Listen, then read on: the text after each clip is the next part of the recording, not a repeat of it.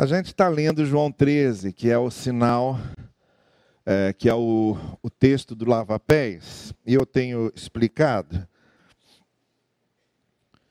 que, embora este texto seja um texto pascal, normalmente ele é usado na ocasião da celebração da morte e da ressurreição de Cristo, na Semana Santa, na Semana da Páscoa. Nós o estamos usando aqui de maneira inédita no circuito do Natal. Porque estamos partindo dessa desse pressuposto muito simples de que a proposta que o Senhor Jesus Cristo fez para que lavemos os pés uns dos outros, o seu maior exemplo foi o fato justamente de ter vindo, de ter se encarnado, de ter se revelado e revelado o amor da graça, o amor e a graça de Deus de maneira tão concreta, tão tangível, tão objetiva como na sua encarnação.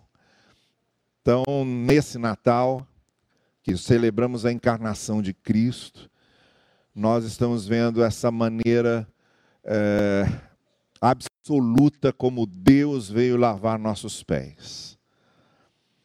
E o símbolo disso foi esse gesto que Jesus fez com seus discípulos.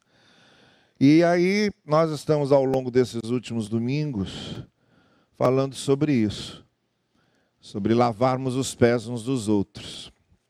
E destacando o fato de que, obviamente, a, a literalidade do texto não nos interessa. O que nos interessa são as suas sugestões.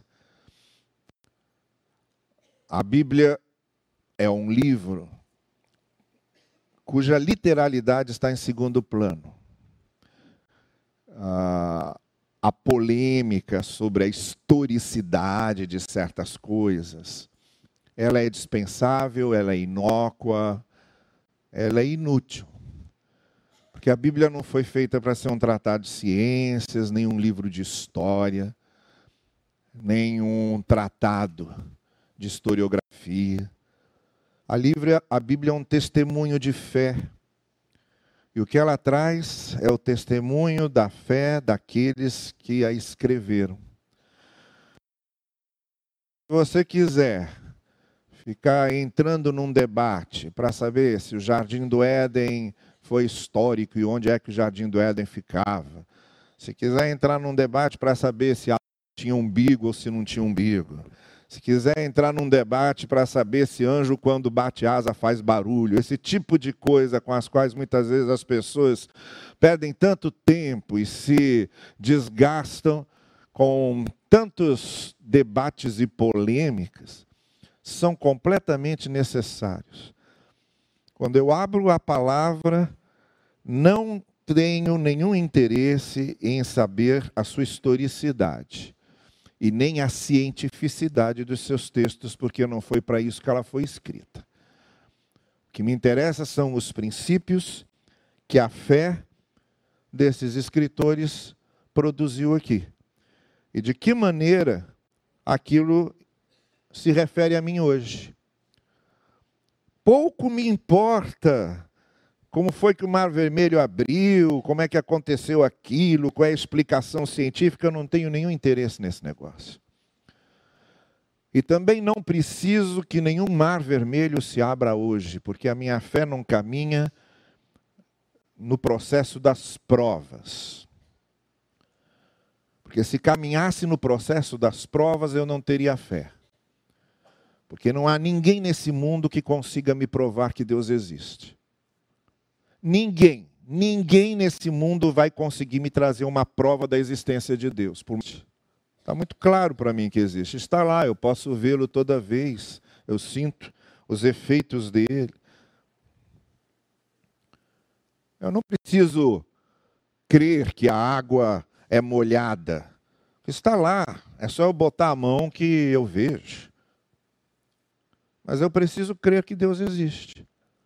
Porque eu nem, não tenho nenhuma materialidade da existência de Deus que me sirva de prova.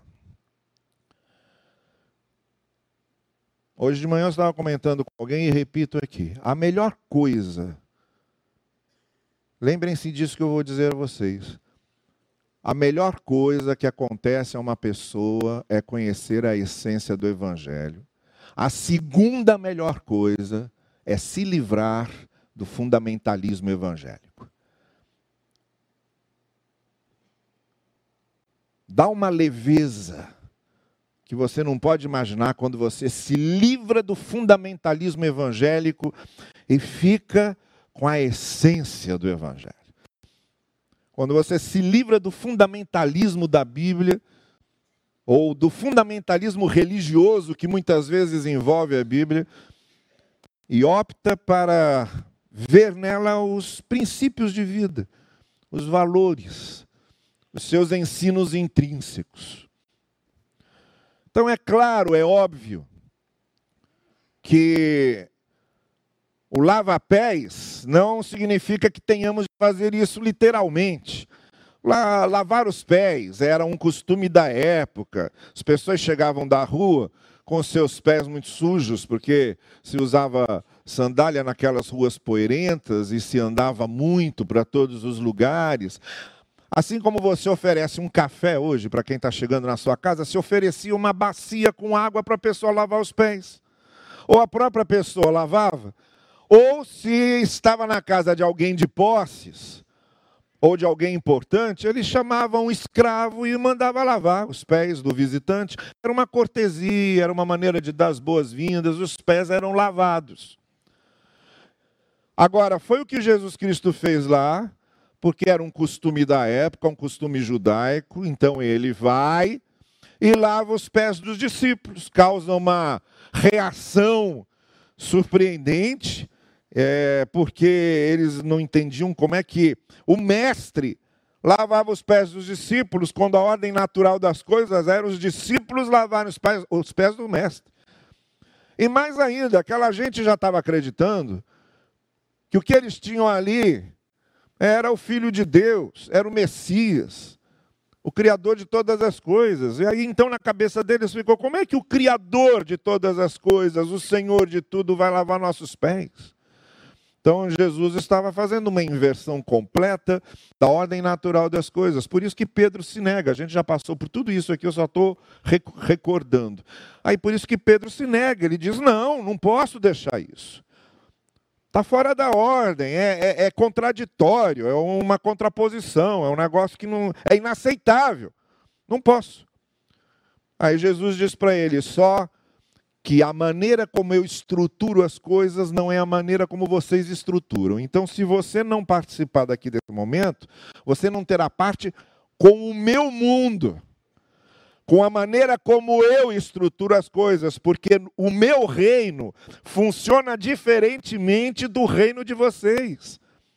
E a mentalidade de Deus é diferente da mentalidade de vocês. No meu reino, os grandes servem os pequenos.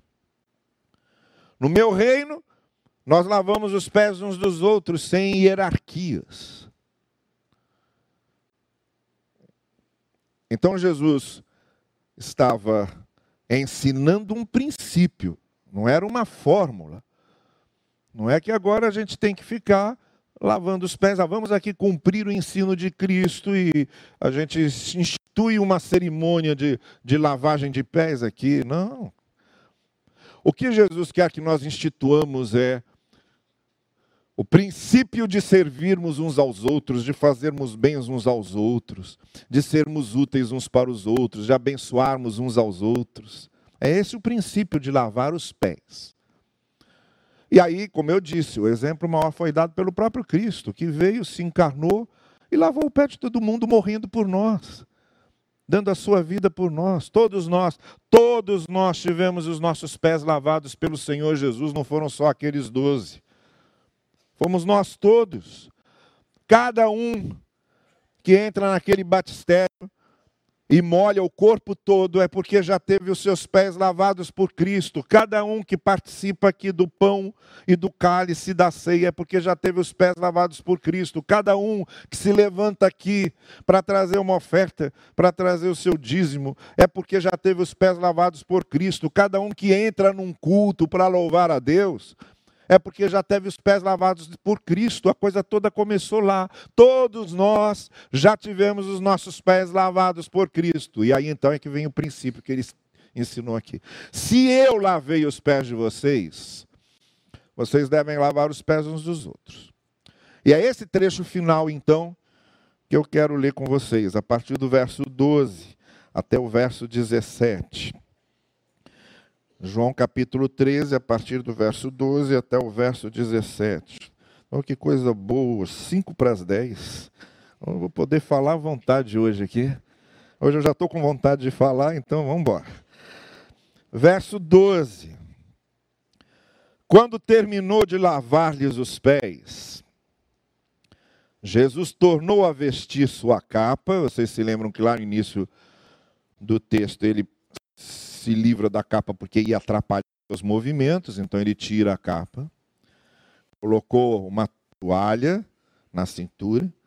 Então ele agora, quando terminou de lavar os pés, tornou a vestir a sua capa e voltou ao seu lugar. Então lhes perguntou: Vocês entendem o que fiz a vocês? Vocês me chamam mestre e senhor, e com razão, pois eu sou. Pois bem, se eu, sendo Senhor e Mestre de vocês, lavei os seus pés, vocês também devem lavar os pés uns dos outros. Não tem como comemorar Natal de outro jeito. Não tem qualquer outra comemoração do Natal sem que nós lavemos os pés uns dos outros. Não é comemoração de Natal. Porque ele veio e lavou os pés de nós todos. E nos deixou esse princípio para ser seguido, que nós, a partir daí, lavássemos os pés uns dos outros, frequentemente, sempre que necessário. Eu dei o exemplo para que vocês façam como lhes fiz. Digo verdadeiramente que nenhum escravo é maior do que o seu senhor, como também nenhum mensageiro é maior do que aquele que o enviou. Agora que vocês sabem estas coisas, felizes serão se as praticarem. Eu vou começar no seguinte ponto. Uma coisa importantíssima na nossa vida e que ajuda muito são as nossas harmonizações interiores. Olha, quando a gente resolve a coisa aqui dentro, o resto vai. Se você tiver que enfrentar uma situação muito difícil, tiver que tomar uma decisão, e tiver que pagar o preço por causa da decisão, a primeira coisa que você tem que resolver é se aqui dentro você tem certeza daquilo que vai fazer. Porque quando a coisa está resolvida aqui, podem falar o que quiserem, podem bater em você, podem te perseguir, podem rir, podem ridicularizar. Quando a coisa está resolvida aqui dentro, você tendo essa paz interior, esse sentimento interior da coisa resolvida, você encara os desdobramentos da sua decisão, da sua escolha, as consequências que tiver que topar pelo caminho, que tiver que lidar, você encara numa boa. Vai fluentemente. Dói, machuca, a reação dos outros, vão te bater, etc., mas não importa. Quando aqui dentro está resolvido, não importa. O problema é quando aqui dentro não está resolvido. Aí a gente já começa na insegurança, já fica em dúvida, qualquer coisa dá medo, qualquer coisa dá é, aquele sentimento de instabilidade, porque o problema não é, o problema nunca é o que está acontecendo do lado de fora. O problema sempre será como está aqui dentro. As coisas harmonizadas aqui dentro, compreendidas, assentadas, entendidas, equilibradas, harmonizadas, aí ninguém segura. Quando você tem certeza de onde você quer chegar, podem vir os obstáculos que forem, você levanta, você cai e levanta, você cai e levanta, você cai e levanta e continua, porque você sabe para onde você está indo, você sabe qual é a sua meta, você sabe qual é o seu objetivo. Você estabeleceu lá e é lá que eu vou chegar, é para lá que eu vou. Mas você não está vendo só com os olhos do rosto, você está vendo com o coração, você está vendo com a alma. Dentro de você a coisa está resolvida. Dentro de você está resolvido. Aí ninguém segura. O problema da gente desistir, enfraquecer, é, se instabilizar e, e, ter medo e ter inseguranças e ficar naquele vai e vem e avançar e recuar é que a gente não tem certeza interior. Enquanto aqui dentro não está resolvido, não adianta. Qualquer coisa que acontecer do lado de fora vai ser motivo de estagnação, de é, instabilidade. O problema então sempre é aqui. É resolver por dentro. Resolva-se por dentro antes de qualquer coisa, resolva-se por dentro. Porque enquanto você não estiver resolvido por dentro, não vai. A coisa não anda. E aqui, nesse trecho final, eu quero mostrar para você que sentimento bom é esse e que harmonização boa é essa interior quando a gente resolve essas coisas por dentro. Alguns sentimentos que a gente precisa ter interiormente para lavar os pés uns dos outros. Algumas coisas que precisam ser resolvidas dentro de nós para lavar os pés uns dos outros. Vejam vocês, por exemplo, aquele que o Senhor Jesus Cristo chamou de segundo mau mandamento. O primeiro é amar a Deus acima de todas as coisas, o segundo é amar o próximo como o quê? Como a si mesmo. Ninguém vai conseguir amar um outro primeiro não resolver suas questões consigo mesmo, seus complexos de rejeição, seus traumas interiores. Você não consegue se relacionar bem, fluentemente com os outros, se por dentro não está resolvido. Você não tem como acolher e aceitar outros se você não acolhe e não aceita a si mesmo. Você não perdoa outros se você não perdoa a si mesmo. Você será um algoz dos outros se você é um algoz de si mesmo. Você vai ser tão juiz dos outros quanto juiz você é de si mesmo. Por isso, Jesus parte desse pressuposto básico, essencial: olha, quem não se ama, quem não se resolveu por dentro, quem não se auto-acolhe, não tem como amar e acolher os outros. Uma coisa depende da outra. E nessa questão do, de lavar os pés, tem também que ter esse sentimento muito bem resolvido dentro da gente, essa harmonização interior muito bem feita. Eu separei aqui quatro sentimentos que tem que estar muito bem resolvidos dentro da gente, para que essa iniciativa de lavar os pés uns dos outros possa ser uma iniciativa muito positiva e com resultados muito bons. Resolver primeiro por dentro. O primeiro sentimento bom dentro da gente é esse sentimento de dever cumprido. De que o que tinha de ser feito eu fiz. O texto começa dizendo o seguinte: quando terminou de lavar-lhes os pés, Jesus botou a capa e voltou para o seu lugar. Como quem diz: Está resolvido. Tinha de ser feito, eu fiz. Acabei de fazer o que precisava ser feito. O voltar ao seu lugar, o botar a capa de novo, o sentar-se onde ele estava, o acomodar-se onde era o lugar em que originalmente ele estava antes de levantar-se e lá lavar o pé da turma e voltar,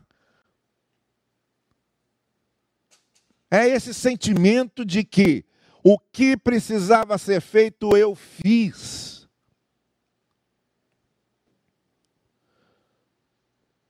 Por exemplo, todo filho, quando enterra seus pais, precisa ter esse sentimento de que fez pelos pais o que devia fazer. Porque caso contrário, vai carregar consigo um sentimento de irrealização tão profundo. Sabe? Enterrarmos nossos pais. E na hora em que estamos enterrando nossos pais, o que ajuda muito no sentimento novo de orfandade que talvez nunca tenhamos experimentado antes, o que ajuda muito é olhar ali para o sepulcro dos nossos pais e sabia e saber eu fui o que eu precisava ser para eles. Eu fiz o que eu precisava fazer. Eu os tratei e eu os honrei como um filho deve tratar e honrar seus pais. O sentimento de perda essencial, ele se dilui quando essas coisas estão bem assentadas interiormente. Agora, o contrário disso é uma culpabilização enorme, é um ficar se culpando o tempo todo, uns remorsos totalmente doídos e sangrentos, sabe? E isso em tudo. Esse sentimento de que fiz o que eu devia fazer, aquele cansaço gostoso de você dizer: olha, eu estou cansado, mas eu me cansei fazendo o que era certo fazer. Eu me cansei fazendo o que era justo fazer. Esse sentimento de voltar a botar capa e voltar para o lugar. Todo mundo precisa ter isso muito bem harmonizado na sua vida. Chegar na idade em que você já não tem a força da juventude, já não tem o vigor da juventude, e a gente perde isso e perde muito rápido. Se você não acredita que está perdendo o vigor e a força, olha para uma criança dessas que saiu agora daqui. Fica olhando uma criança se mover e veja como você já perdeu vigor e força. E assim vai até o fim da vida. A gente só vai perdendo vigor e força, vigor e força. E aí, quando chega naquela idade que a gente não tem mais vigor e força, a gente olhar para trás e ver: quando eu tinha vigor e força, eu usei bem. Quando eu tinha vigor e força, eu fiz o que eu devia fazer.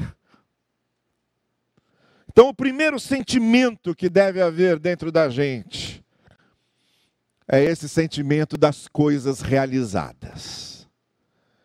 Esse sentimento de ter cumprido um dever, de ter feito o que era bom, o que era justo, o que era certo. Esse sentimento dá uma força inigualável para se viver e capaz de superar todos os outros antagonismos e todas as outras contrariedades da vida. O segundo sentimento vem logo em seguida, quando Jesus então vira para os seus discípulos e pergunta: Vocês viram o que eu fiz? Vocês viram o que eu fiz? Vim aqui cumprir a vontade de Deus através desse gesto tão prático, tão objetivo e tão concreto. E a gente aprender que vale demais o sentimento interior de sabermos que obedecemos à vontade de Deus, muito especialmente naquilo que tem a ver com o outro. Se prestarmos bem atenção, Quase que 90% das nossas preocupações a respeito da vontade de Deus tem a ver com a gente. Conosco mesmos. A vontade de Deus para a minha vida com referência a mim. 90% das nossas preocupações nos colocam no centro. E tudo que a gente pensa sobre vontade de Deus tem a ver com a vontade de Deus relacionada à minha vida pessoal às minhas coisas, ao meu futuro, ao meu caminho, à minha experiência, às minhas vitórias, às minhas conquistas, às minhas realizações. 90% dos momentos em que nos preocupamos em descobrir a vontade de Deus tem a ver com isso. Em alinharmos a vontade de Deus com a nossa vida pessoal. O que Jesus Cristo fez aqui foi alinhar a vontade de Deus com aquilo que ele precisava fazer para o outro. No caso, para os seus discípulos lavando seus pés. E essa, esse é um outro sentimento de realização que é também de um valor extremo e de uma pacificação interior extrema, que é o sentimento de que não fizemos para nós apenas, não fizemos voltados apenas para nossos próprios interesses, não fizemos apenas preocupados com o que era vantajoso para nós, mas alinhamos a obediência da vontade de Deus no que tem a ver com nossa vida em relação ao outro com nossos gestos em relação ao outro.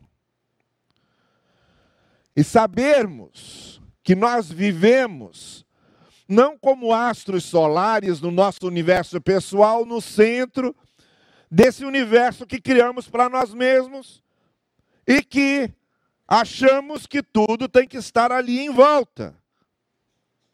Mas quando nós nos abrimos para que a vontade de Deus que se realiza em nossa vida também tenha a ver com o outro, que a minha vida seja usada para abençoar outros, também para ajudar no interesse de outros, também para levar vantagem a outros, e eu não seja o único astro solar cabível no meu universo pessoal. Essa realização do outro, em que eu estou lavando os seus pés, e que a vontade de Deus, quando se realiza na minha vida, não tem a ver só comigo, tem a ver também com o bem que eu faço a outros, isso é um sentimento que também traz uma paz interior e uma harmonização interior que ninguém rouba. É muito bom a gente receber bênçãos, todo mundo gosta de receber bênçãos. Mas o sentimento de você descobrir que foi uma bênção para outra pessoa é infinitamente maior do que aquele que você sente por ter sido abençoado. É um negócio impressionante. Quando você enfileira as bênçãos que recebeu, você tem um sentimento muito bom de gratidão. Mas quando alguém chega para você e diz: Olha, eu fui muito abençoado por você, você nem sabe disso, mas aquilo que você fez aquele dia, aquela vez, etc, etc, foi tão bom para mim. Você foi usado por Deus para abençoar a minha vida. Se você for comparar o que você sente quando ouve isso, com o que você sentiu por listar as bênçãos pessoais, comparar os dois sentimentos, você vai ver que são inigualáveis. Que a realização de ter abençoado alguém é muito maior do que a realização de ter sido abençoado. Até porque abençoar alguém é uma forma também de ser abençoado. Então eu acho que, ao lado daquele hino que a gente conta, canta, conta as bênçãos, ao lado daquele hino, conta as bênçãos, dize-as de uma vez, conta o que Deus já fez tinha que ter um outro hino dizendo: Conta as bênçãos que você já foi. Tinha que ter, logo do lado. E toda vez que a gente cantasse, conta as bênçãos que Deus te deu, a gente devia cantar também, conta as bênçãos que você foi. Toda vez que a gente enumerasse quantas vezes Deus me abençoou, eu também devia enumerar quantas vezes eu abençoei alguém. Porque é um sentimento que não tem comparação com nada. Estão vendo o que eu fiz de Jesus? Esse sentimento de ter feito para o outro, de ter abençoado o outro, de ter lavado o pé do outro. Esse é um sentimento que tem que estar muito bem realizado dentro da gente e que não se compara a nenhum outro. O terceiro sentimento está lá um pouco mais adiante, quando ele diz assim: Olha, vocês dizem que eu sou o Senhor e Mestre. E eu dei o exemplo para vocês fazerem a mesma coisa. Que é o sentimento de vermos a fé como uma ação. E de entendermos que a fé não se explica de nenhuma outra maneira a não ser através de uma ação. Por isso que Paulo tem que andar do lado de Tiago. E por isso que estão lá. No mesmo cânon do Novo Testamento, Paulo e Tiago. Vocês sabiam que Martinho Lutero tirou Tiago da Bíblia dele? Quando ele traduziu o Novo Testamento para o alemão, ele tirou Tiago, ele disse, isso aqui eu não quero não. Na primeira versão. Depois aí ele fez as pazes com Tiago e botou de novo. Mas sabe qual era o problema de Lutero? É que ele estava naquela briga para dizer, a salvação é pela fé na graça e não pelas obras. A salvação é pela graça, não pelas obras. Aí ele usava Paulo, e Paulo dizendo: pela graça sois salvos, mediante a fé, e isto não vem. Então a salvação é pela graça, a salvação é pela graça, a salvação é pela graça. Aí quando ele abria Tiago, Tiago dizia assim: não há fé sem obras. Não há fé sem obras. Você crê, o diabo também crê. Aí Lutero foi ficando com uma raiva de Tiago, porque Tiago, em vez de ajudar, estava atrapalhando o debate. Porque aí, quando Lutero ia debater com os representantes eclesiásticos, e quando ele citava Paulo, aí os representantes eclesiásticos vinham e citavam Tiago. E aí Lutero falou: quer saber do que mais? Vamos tirar Tiago daqui. Está atrapalhando. Mas aí depois lá na frente, ele foi ver e foi compreender que são dois públicos diferentes. Um autor, quando escreve um texto da Bíblia, ele não escreve para outras pessoas, ele escreve para o seu público. Ninguém ali escreveu a Bíblia achando que a Bíblia ia ser lida, achando que o que ele estava escrito estava escrevendo ia ser lido dois mil anos depois. Não ia. Não, não... Quando Paulo escreveu aquele bilhetinho para Filemon, era para Filemon que Paulo estava escrevendo. Você imagina, se eu chego para o Arthur e digo, Arthur, você vai escrever aí um texto, mas pensa bem no que você vai escrever, porque daqui dois mil anos tem que servir para lerem daqui dois mil anos. Não vai escrever nada. Não vai escrever nada. Nem sei se escreve alguma coisa, mas se não escreve nada mesmo, não vai escrever nada. Porque ele vai ficar pensando o seguinte: o que é que eu vou escrever aqui que vai servir para daqui dois mil anos? Se Paulo pensasse nisso, não escreveria nada. Paulo escreveu para os seus leitores. Então ele escreveu para leitores que se baseavam na lei de Moisés e diziam: se eu cumprir a lei de Moisés, eu estou justificado. Fala, não, não, não, não. Porque não é a lei de Moisés que justifica, não são as obras da lei, é a graça, resolveu o problema lá. E Tiago estava escrevendo para pessoas que estavam nas comunidades cristãs e que tinham uma fé só de discurso, não tinham uma fé de prática. Então aí ele mudou a ênfase, ele diz, não adianta a fé só de discurso. A fé precisa ser uma ação. A fé precisa levar a uma a um gesto, a uma prática. Então eram dois públicos diferentes. Esse, esse sentimento interior de que nós mostramos a nossa fé pelo que fazemos.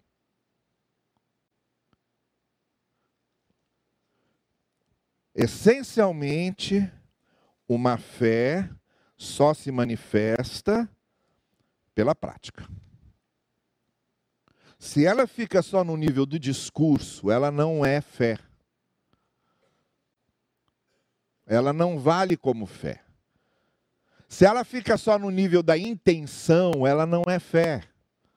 Ela se transforma em fé quando vira um ato, quando vira uma prática, quando vira uma ação. Então é isso que Jesus está dizendo. Vocês me chamam de mestre e senhor, só que eu só sou senhor de quem me obedece, eu não sou senhor de quem me confessa. Eu não sou senhor de quem diz Jesus é o meu senhor, desse senhor. Eu sou senhor daqueles que fazem o que eu digo. Os que fazem o que eu digo, eu sou senhor deles. Os que só confessam que eu sou senhor, eu não sou. Mas isso ele já tinha dito lá no final, do Sermão do Monte. Muitos me chamarão naquele dia, Senhor, Senhor, e eu direi a eles: não os conheço. Olha, deve ser uma impressão terrível, né? A pessoa passar a vida inteira chamando Jesus de Senhor, e quando se encontrar com Ele, Jesus dizer: Não te conheço. E a pessoa, mas eu te chamei de Senhor a vida inteira. E vai dizer: Esse é o problema. Esse é o problema. Você me chamou de Senhor a vida inteira e não é isso que eu quero. Eu não preciso disso. Eu sei que eu sou Senhor, você não precisa me dizer isso. Jesus sabe que Ele é Senhor, Ele não precisa que ninguém diga para Ele não. Você não está contando nenhuma novidade para Jesus quando você canta, Tu és o Senhor do céu e da terra. Ele está olhando e está dizendo, sim, agora vai adiante. O que mais? Qual é a novidade? A novidade é você mostrar que Ele é Senhor do céu e da terra e que é Senhor da sua vida. E que você está fazendo o que Ele ensinou. Essa é a novidade. Aí isso mexe com Ele. Isso mexe com Ele. Então Jesus está dizendo: vocês me chamam de mestre e senhor, e eu sou de fato. Nenhuma novidade, nenhuma. Mas para vocês mostrarem que eu sou mestre e senhor de vocês, façam o que eu fiz. Esse sentimento de ter uma fé que não é só um discurso, mas é uma prática, é outro sentimento que tem que estar muito bem resolvido aqui dentro. Você precisa ter certeza de que a fé que você tem não é só um culto, uma teoria, uma confissão, um credo, ou seja lá o que for. Você precisa ter certeza de que a fé que você tem é uma vida, é uma E a quarta coisa, só para encerrarmos aqui.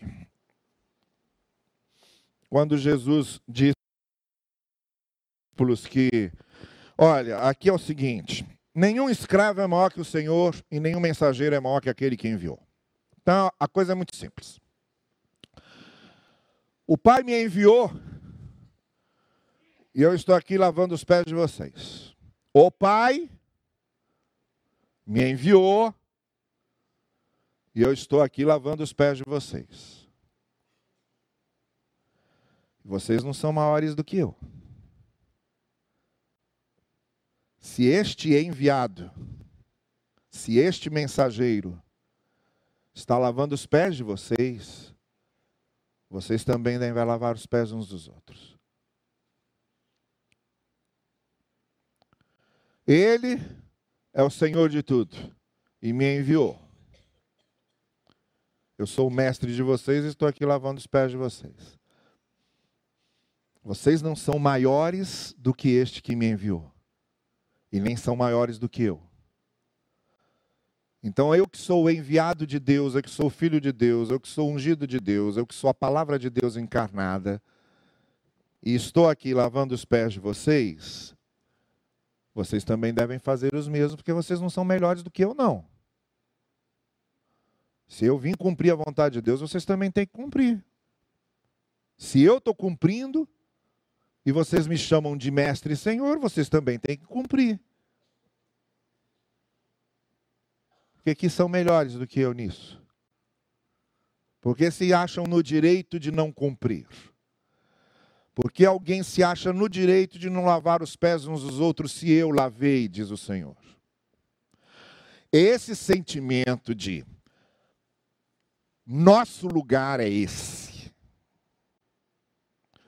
nosso lugar é esse.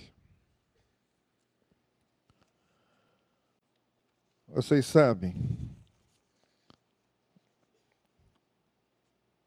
durante muito tempo, quando eu comecei a pastorear, naqueles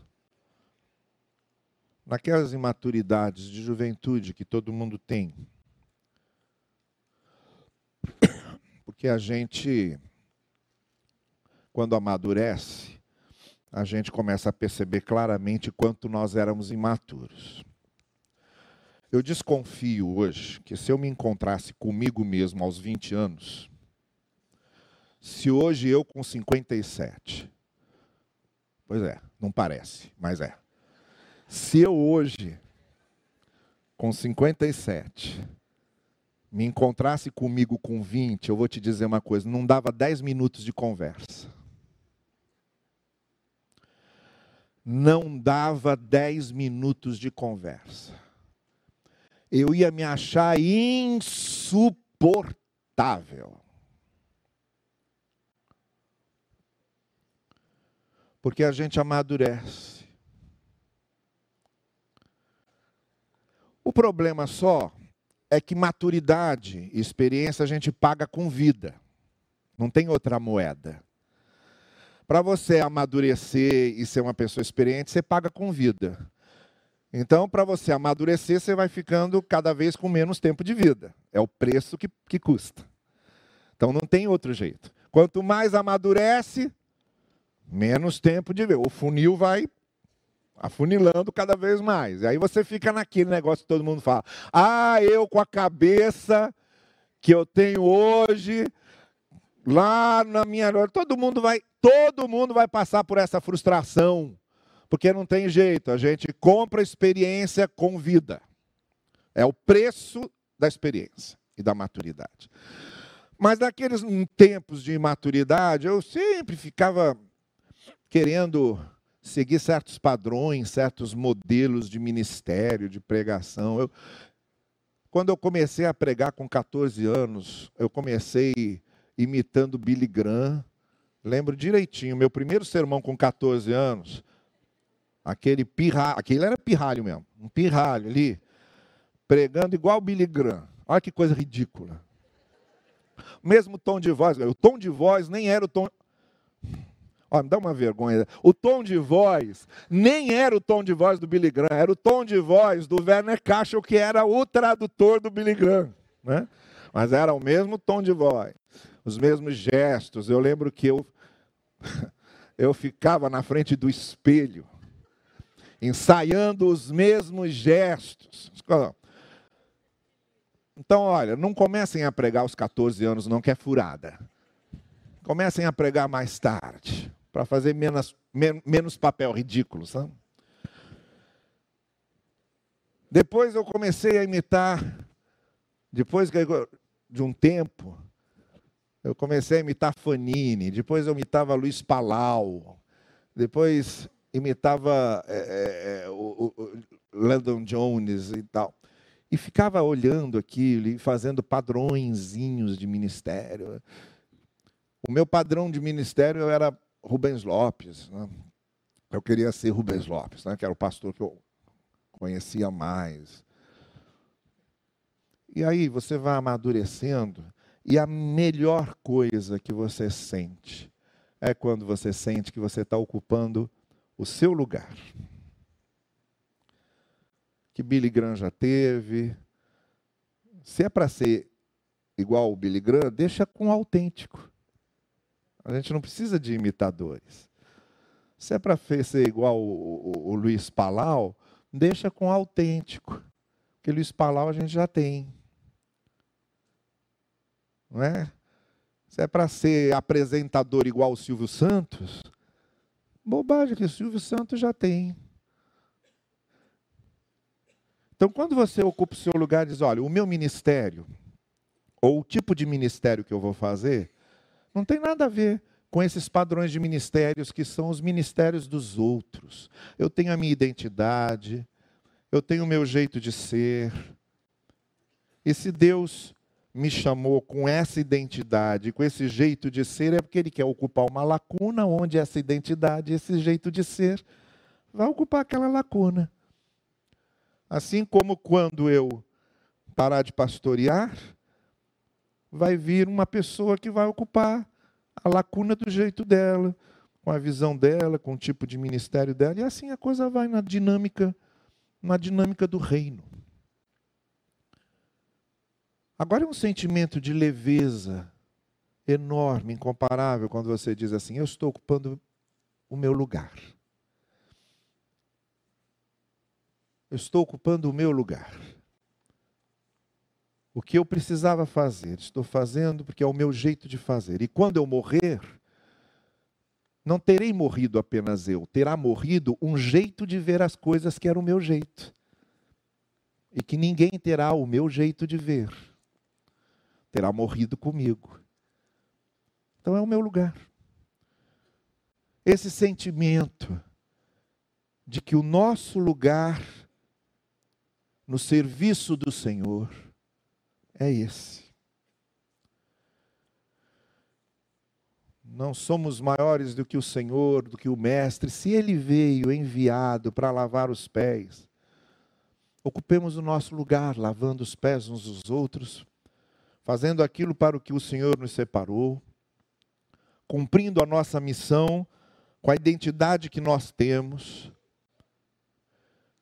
E esse sentimento realizado dentro da gente é incomparável. Então, nesse Natal, harmonize-se por dentro. Harmonize-se por dentro. Cuide dessa questão interior, porque ela é prioritária para resolver todo o resto. Tenha esse sentimento, primeiro, de que o que era para ser feito está sendo feito ou foi feito. Fiz o que era o certo, fiz o que era o justo, fiz o que devia ser feito. Tenha esse sentimento de que a vontade divina ela deve ser realizada numa prática tem esse sentimento de que a fé só faz sentido quando ela é ação e não quando é só um discurso. E tem esse sentimento de que o nosso lugar é esse, de lavarmos os pés uns dos outros do nosso jeito, a nossa maneira de servirmos ao reino e de servirmos aos outros com os nossos dons, com aquilo que Deus nos deu. Esse é o nosso lugar essa é a nossa identidade. E aí, aí fica tudo muito fácil. Quando a coisa está resolvida aqui dentro, o resto é tudo muito fácil. Que o Senhor assim nos abençoe e nos ajude nesse sentido, que nesse Natal possamos organizar-nos interiormente, para que o Natal de fora, seja ele qual for, seja um reflexo do Natal aqui de dentro.